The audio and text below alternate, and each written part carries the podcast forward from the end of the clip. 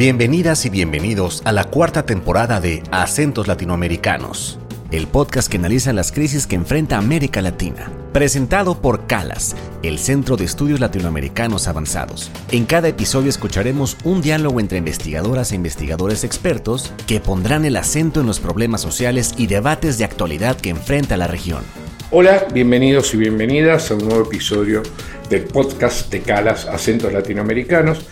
Mi nombre es Pablo Alabarces, soy eh, profesor en la Universidad de Buenos Aires, profesor de Cultura Popular en la Universidad de Buenos Aires, también investigador superior del CONICET, que vendría a ser el equivalente del del CONACIT y de tantos otros organismos que hay en toda América Latina.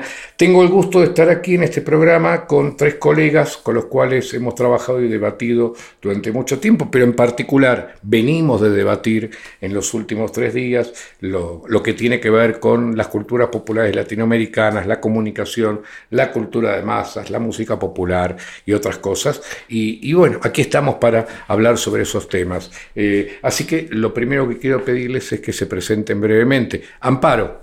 Hola, ¿qué tal? Soy Amparo Marroquín, soy salvadoreña y soy profesora de comunicación y cultura en El Salvador. Eh, y bueno, aquí estoy. Muchísimas gracias por la invitación. Al contrario, Amparo, gracias por, por tenerte aquí. Omar. Hola, soy Omar Rincón, yo vengo de Colombia y en este momento pues, soy profesor de la Universidad de los Andes en Bogotá y digamos que si tuviera que decir dónde estoy pensando hoy, estoy en las estéticas del entretenimiento. Sara. Eh, buenas tardes, yo soy Sara Corona, eh, soy local, soy comunicóloga y soy profesora de la Universidad de Guadalajara.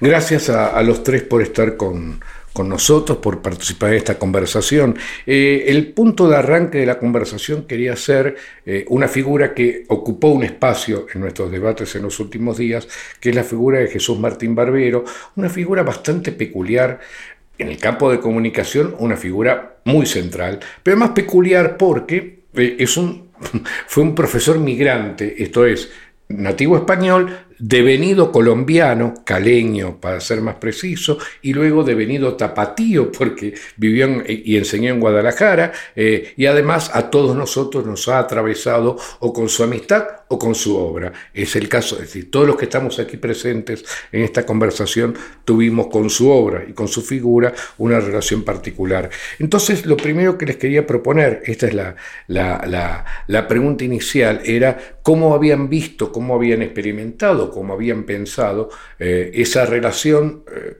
crucial de Jesús Martín Barbero con los estudios sobre cultura popular en América Latina. ¿Amparo? Bueno, yo creo, a ver, como bien estaba diciendo, eh, nuestra, nuestra propia historia y nuestros propios temas se cruzan con los temas de Jesús Martín Barbero. yo fui estudiante de él acá en Guadalajara eh, y creo que mi primera aproximación con él tuvo mucho que ver con eso. Bueno, yo ya había leído, yo ya lo había leído, por supuesto, ya era una bibliografía importante, ya era un clásico, ¿no? Pero creo que eh, el momento en el que empezamos a dialogar fue justamente cuando descubrimos que teníamos gustos comunes. Uno era los poemas, entonces nos poníamos a hablar de poetas que nos gustaban. Y el segundo era la música. Entonces, por ejemplo, intercambiábamos música de Joaquín Sabina, intercambiábamos, sí, entonces, este, eh, por ahí Fito, por ahí, es decir, entonces era, em, digamos, como que ese elemento eh, tuvo mucho que ver y en esa medida, digamos, para mí, eh, pensar las culturas populares desde las provocaciones que Jesús hacía me resultó muy interesante.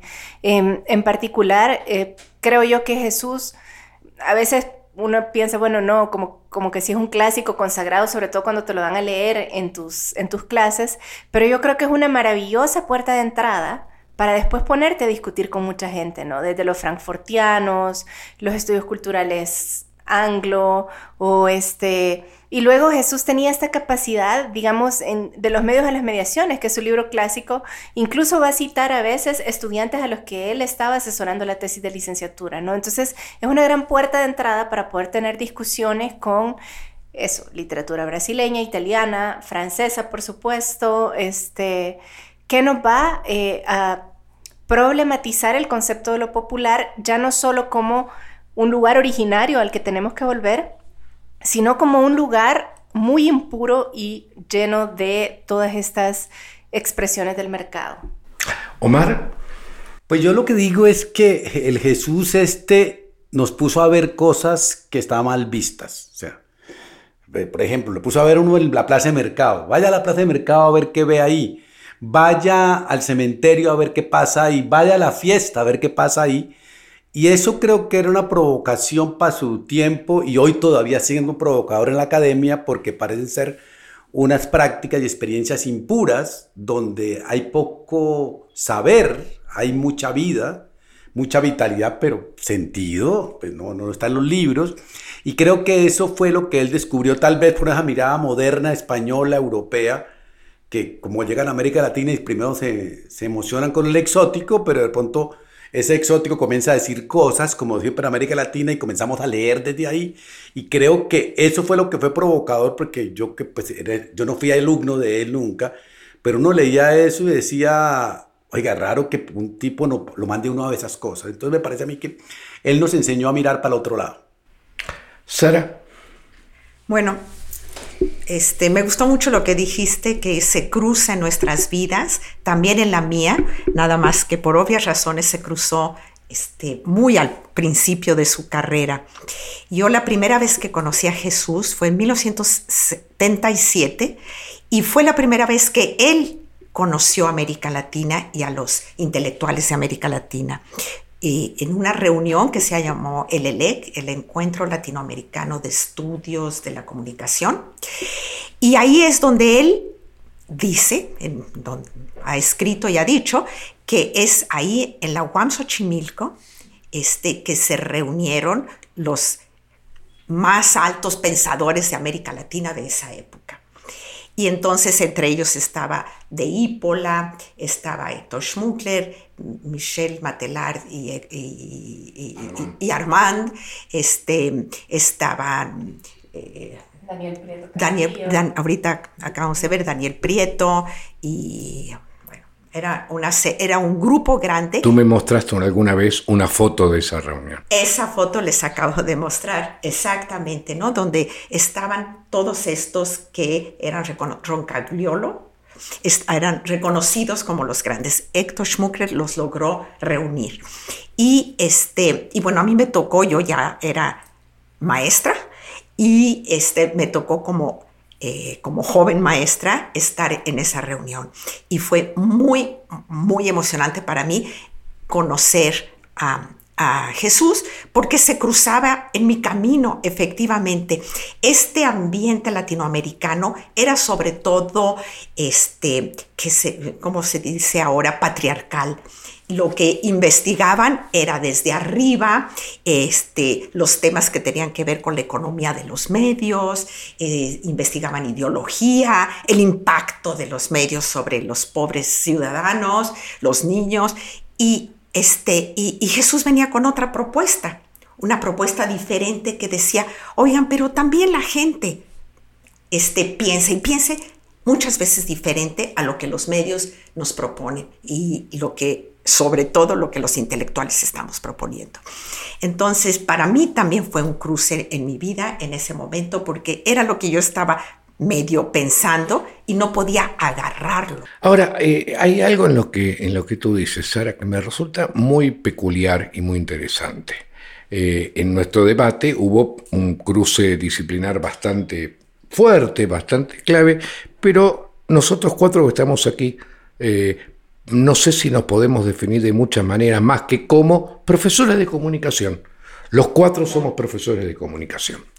Eh, y, esta reunión que tú estás recordando, en donde aparece la figura de Jesús ya comenzando a ser, a invocar cierta centralidad que diez años después estaba fuera de toda duda, es también la fundación de los estudios en comunicación en América Latina. Así Ahora bien, en ese momento... Pero además, fundación de una propuesta que se volvió después mundial muy Latinoamérica. Si, si Latinoamérica ha creado algo, es una propuesta de entender la comunicación en relación con la cultura y con otra cantidad de temas, que creo que en eso nos diferenciamos del norte. Cuando tú preguntabas, por ejemplo, el popular, popular para el norte global es una cosa distinta, es por culture, y si comienza a aparecer unas categorías y unas miradas que solamente podíamos hacer desde el sur. Yo para hacer igualado, ella fue alumna, Amparo fue alumna.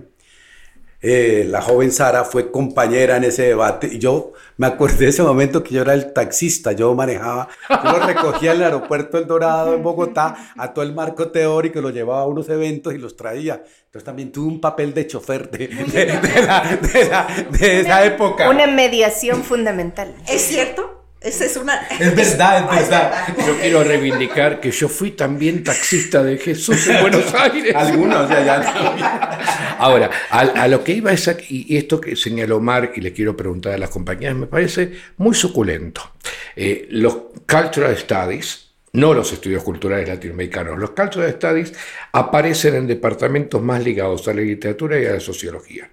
En cambio, la invención de Jesús eh, eh, hace, encuentra su eco en los departamentos de comunicación. Jesús, eh, no, no, sé si ha sido leído por fuera de esos espacios. Lo que pasa es que, claro, son espacios masivos.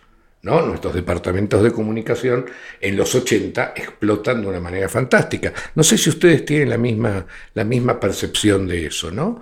De, de, si Jesús fue poco leído fuera del campo, así como fue muy leído en el campo. Yo creo que hoy en día ya es leído fuera del campo, pero en esa época era únicamente del campo, pero de pronto Pablo y, Sara, no sé, Amparo, yo lo que tengo entendido es que el campo de la comunicación se volvió tan potente porque producto de las dictaduras de América Latina se cerraron muchas facultades de sociología, de filosofía, de antropología y todos estos profesores se quedaron sin lugar de enunciación y se fueron para comunicación y por eso se creó una cosa que es única, que es comunicación social. Y, y, por eso en, una carrera de comunicación en América Latina no hablamos solo de medios, también hablamos de sociedad, de lo popular, de lo político, de una cantidad de cosas. Y creo que él de alguna forma fue un dinamizador por otra cantidad de gente a la época. Hablan de Smuckler, pero también Aníbal Ford. Pero había una cantidad de gente que venía de afuera. Se cuenta que casi nadie venía del campo de la comunicación. Perdón, Omar, eh, la, la, reunión que invoca Sara era los exiliados. Es, es, lo que, es lo que este, me recordó ahorita. Omar, ¿no? Que en México, por eso fue esta reunión en México, se reunieron en México, que venían de todos lados. Ahorita me acuerdo de Gilberto Jiménez, también estaba en esa foto. Este, Y ahí es donde dice este Martín Barbero que conoció a García Canclini. No en esa reunión, no estaba, pero es la primera vez que lo leyó en la revista Arte, Sociedad e Ideología, 1977, número uno. Era la primera vez que leía a García Canclini. Y García Canclini estaba en otras cosas, hablaba del cine. Hay algo, bueno, eh, eh, esto ha sido varias veces dicho, yo personalmente lo he dicho también, el peso de la aparición de esos estudios en los procesos de transición democrática en toda América Latina. Lo cual tiene juegos eh, complicados, ¿no? Porque hay lugares donde esos procesos de transición democrática nunca comenzaron o comenzaron mucho más tarde. Me acuerdo, esto me lo decía eh, Fabio López de la Roche, me dice, miren, en Colombia todavía no hemos tenido transición democrática, pero para el resto de América Latina sí fue muy fuerte y la figura de Jesús eh, era, era en ese sentido, porque él estaba muy comprometido con ese proceso. Sí, ahí también él decía, por ejemplo, el libro que se quedó en computador y que no ha salido de él se llama La moderna soledad de, de Colombia. Y era cómo Colombia fue moderna sin meterse con América Latina. Y en eso él sí cumplió un papel fundamental porque al viajar por América Latina comenzaron a ver esos cruces. En esa época no había internet, había que cruzar, de ponerle el cuerpo a América Latina. Y creo que todos estos, García Canclin, Aníbal, Smuckler, todos comenzaron a viajar. Y en ese viaje fue que fueron construyendo y descubriendo ese otro diverso que es América Latina. Que, y cada uno comienza a aportar algo, la politicidad argentina y chilena, eh, las músicas brasileñas, el indigenismo mexicano popular, y esas cosas. ¿Fue El Salvador? ¿Fue El Salvador Jesús? Fue muy tarde El Salvador. Jesús fue El Salvador, creo que puede haber sido como en 2008, 2007, 2008. sí, pero fue muy tarde.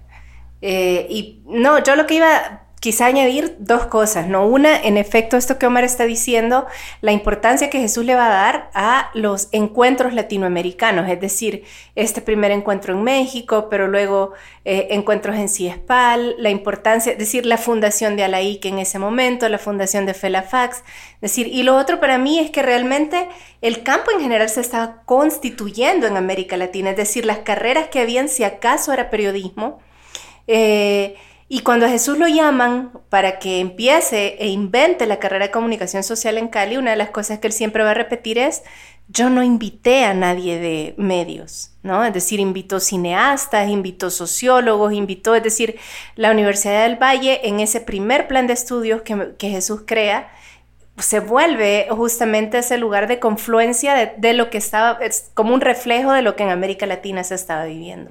¿En México ocurre algo similar?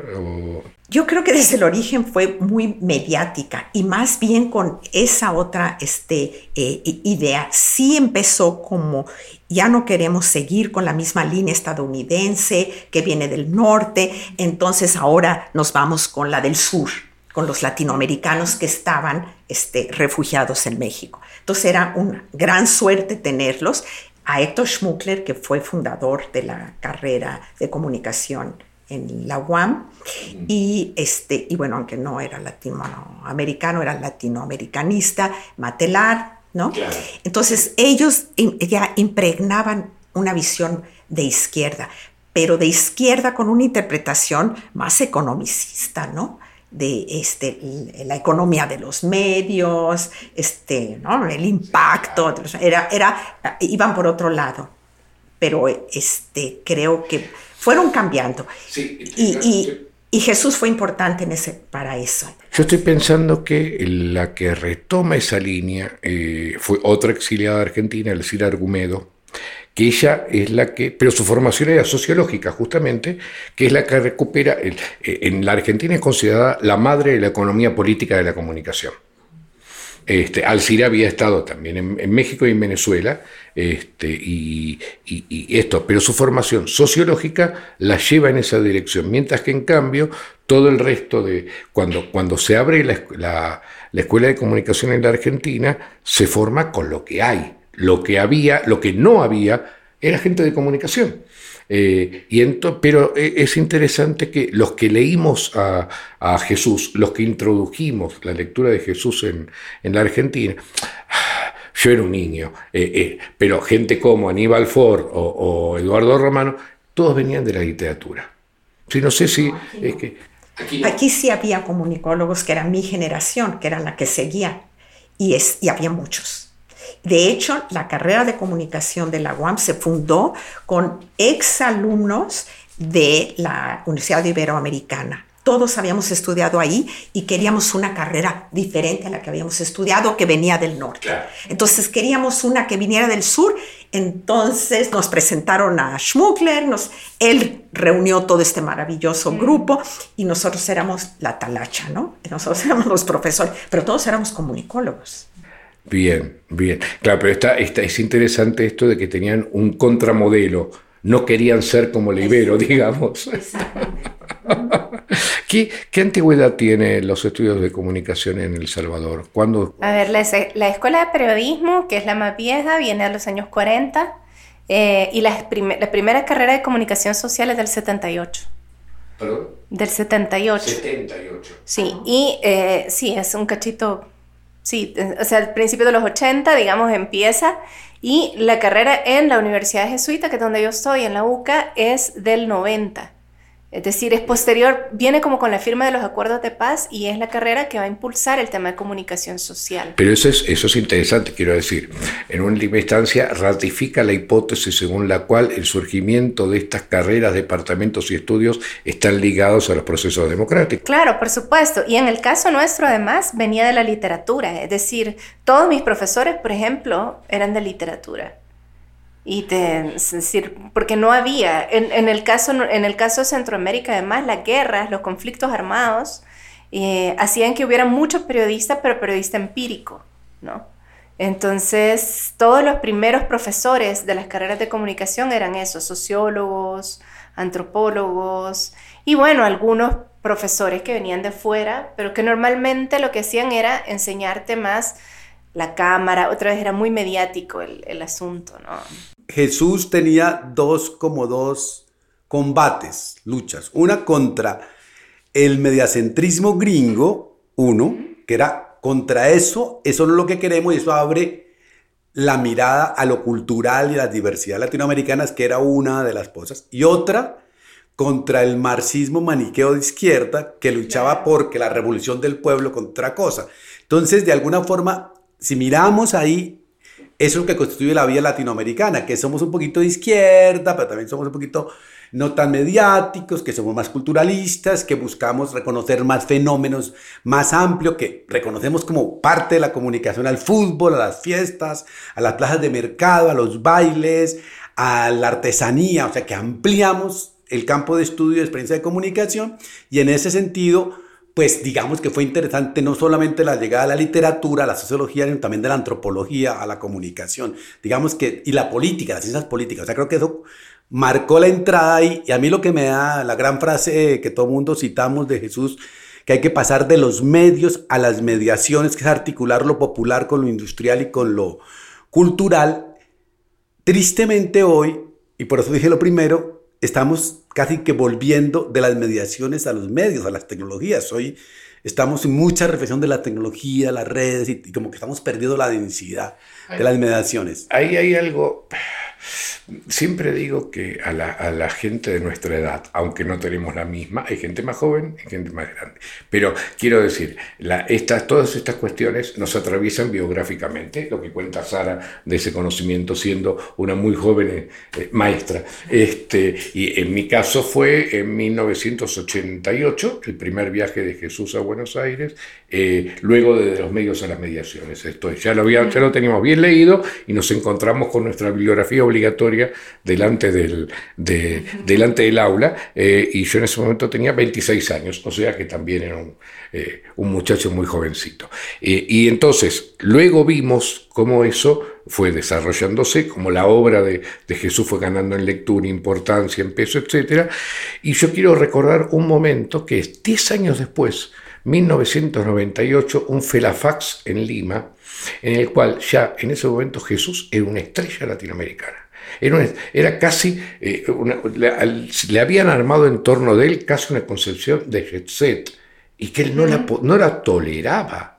¿No? Lo llevaban de eh, eh, medalla en medalla y de diploma novis causa en diploma novis causa. De homenaje en homenaje. Exacto. Y yo me acuerdo porque en ese momento tuve un encuentro muy lindo, que fue con otros tres colegas argentinos, le pedimos una entrevista para una revista académica y que nunca se publicó. Y Jesús dijo, miren, la agenda es muy apretada, tengo media hora, pero juntémonos. Tres horas después dice, uy, se me pasó, pero sigamos mañana. y eso demostraba, eh, eh, creo que yo no me olvido nunca de esa, de, esa, de esa experiencia. En el mismo momento en el cual el campo de la comunicación lo celebraba como estrella, él seguía demostrando su generosidad y su vocación de diálogo. Era una cosa maravillosa. Y creo que siguió hasta el final, ¿no? Esto como... como Yo creo que sí. Y creo que esa es de las cosas más importantes de, de Jesús que nos enseñó, nos dejó y quizás todavía este, no hemos llegado al fondo y es la importancia del diálogo. El diálogo era para él uno a uno, con un grupo, era personal, pero también era frente a los medios, era frente a los otros y era, este, eh, yo creo que el eje metodológico para entender la comunicación, el diálogo.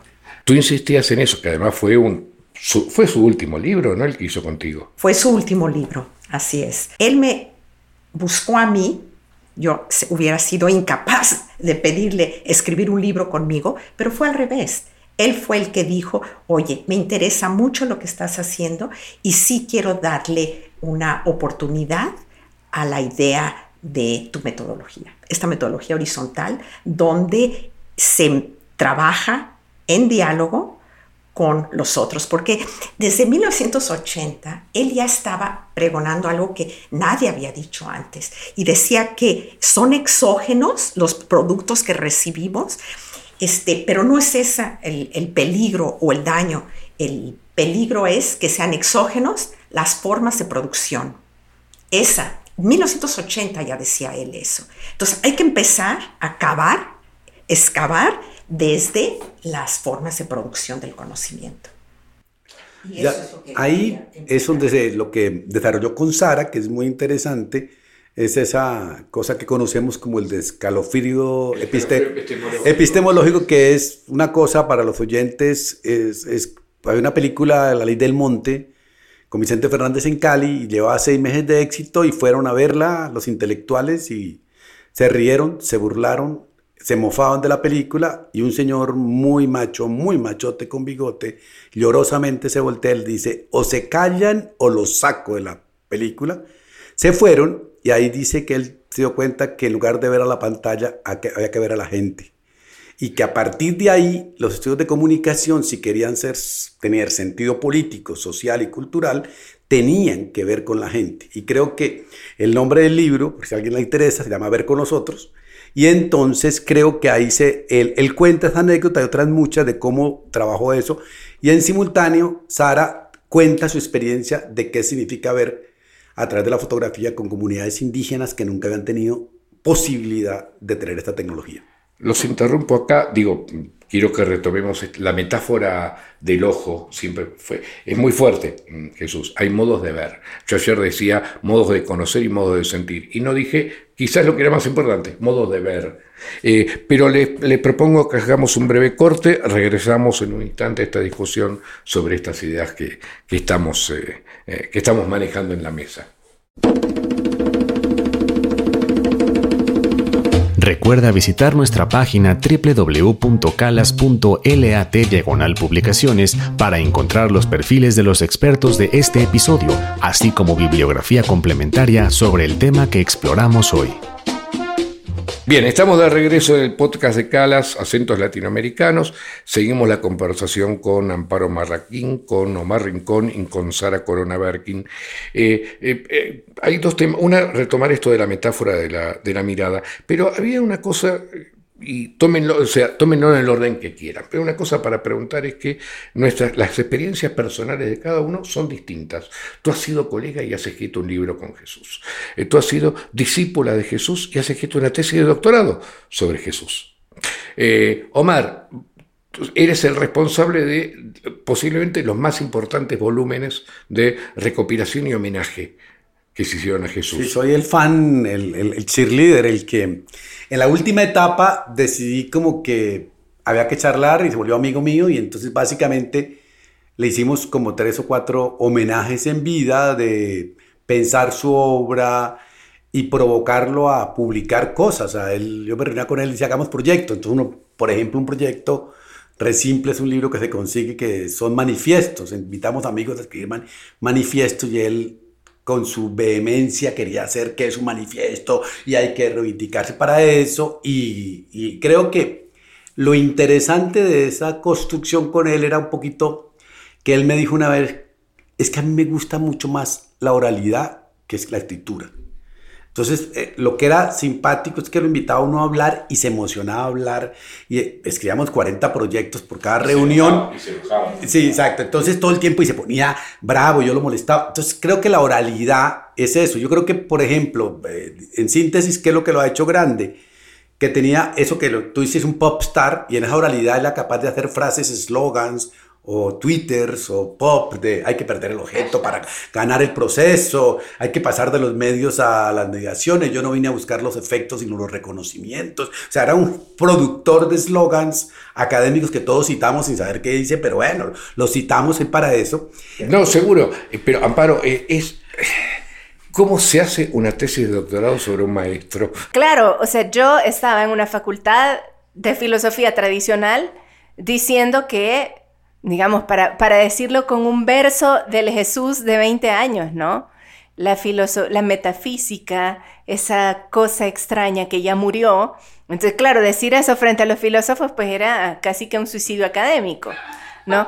Entonces, a ver, pero lo que, lo, que, lo que a mí me pareció, honestamente, lo que yo creo que es interesante como ejercicio, no como lo que se dice al final, sino como ejercicio, es que en comunicación nosotros tenemos pensadores fundamentales que vivimos citando para 80 cosas, pero no sistematizamos el pensamiento y la evolución de ese pensamiento. Digamos, creo que eso es lo que la filosofía nos puede enseñar.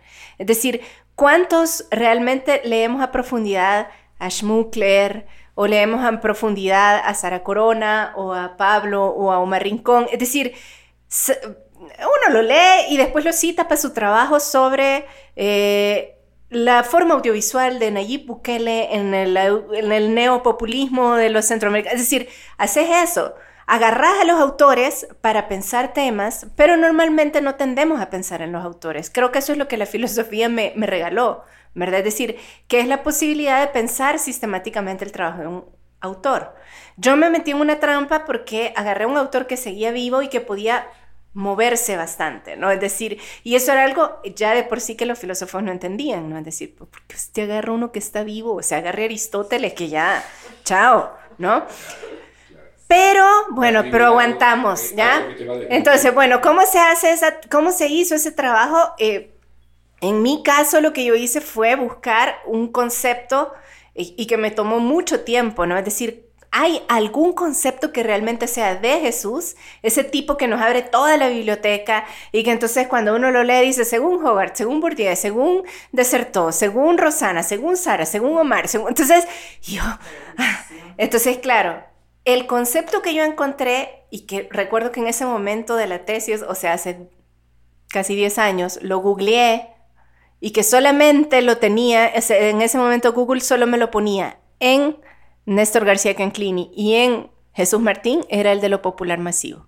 Es decir, esta confluencia donde lo popular no es solo lo popular, folclórico, tradicional, originario, no es el pueblo que se levanta, y, no, tiene un elemento impuro de mercado. Y entonces dije, bueno, desde ese concepto puedo estructurar y, revisar y sistematizar. Claro, ¿qué me pasaba? Que Jesús venía y decía, pero métele además educación. Pero yo pensé este otro tema. Pero entonces lo que para mí fue, era muy duro era trabajar con mi maestro a ver qué pensaba.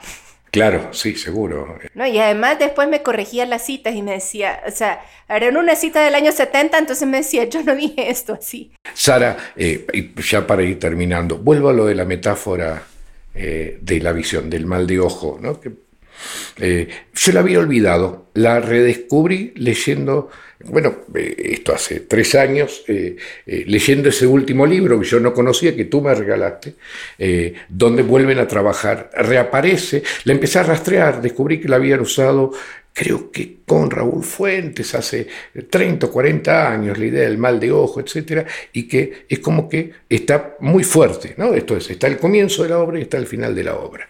esta idea de la mirada, ¿qué nos puedes decir sobre eso? Sí, yo creo que él también volvió a recordar esta anécdota del cine que contó Omar, que lo aterraron porque este machote grandote le dijo, o te callas o, te saco. Y, y, bueno, pues sí, se dio cuenta que lo que a ellos les parecía una payasada era algo serio, que lo que estaban viendo. Entonces dice, la mismita película vista de forma muy diferente. O sea, el ojo no ve una sola, la mente no descubre un sol, una sola narración, son múltiples. Y cuando este, empezamos a platicar sobre las fotografías que tomaban los chicos eh, Tari, indígenas del norte de Jalisco, ahí también se descubre eso, que con la misma cámara Kodak toman diferentes fotos, en diferentes contextos. Entonces, lo que él dice en esta que ustedes han dicho de sus frases que eran buenísimas, este, que eran como de, de publicista, era pasar de la mano del otro, pasar del, al lado del otro, de la mano del otro.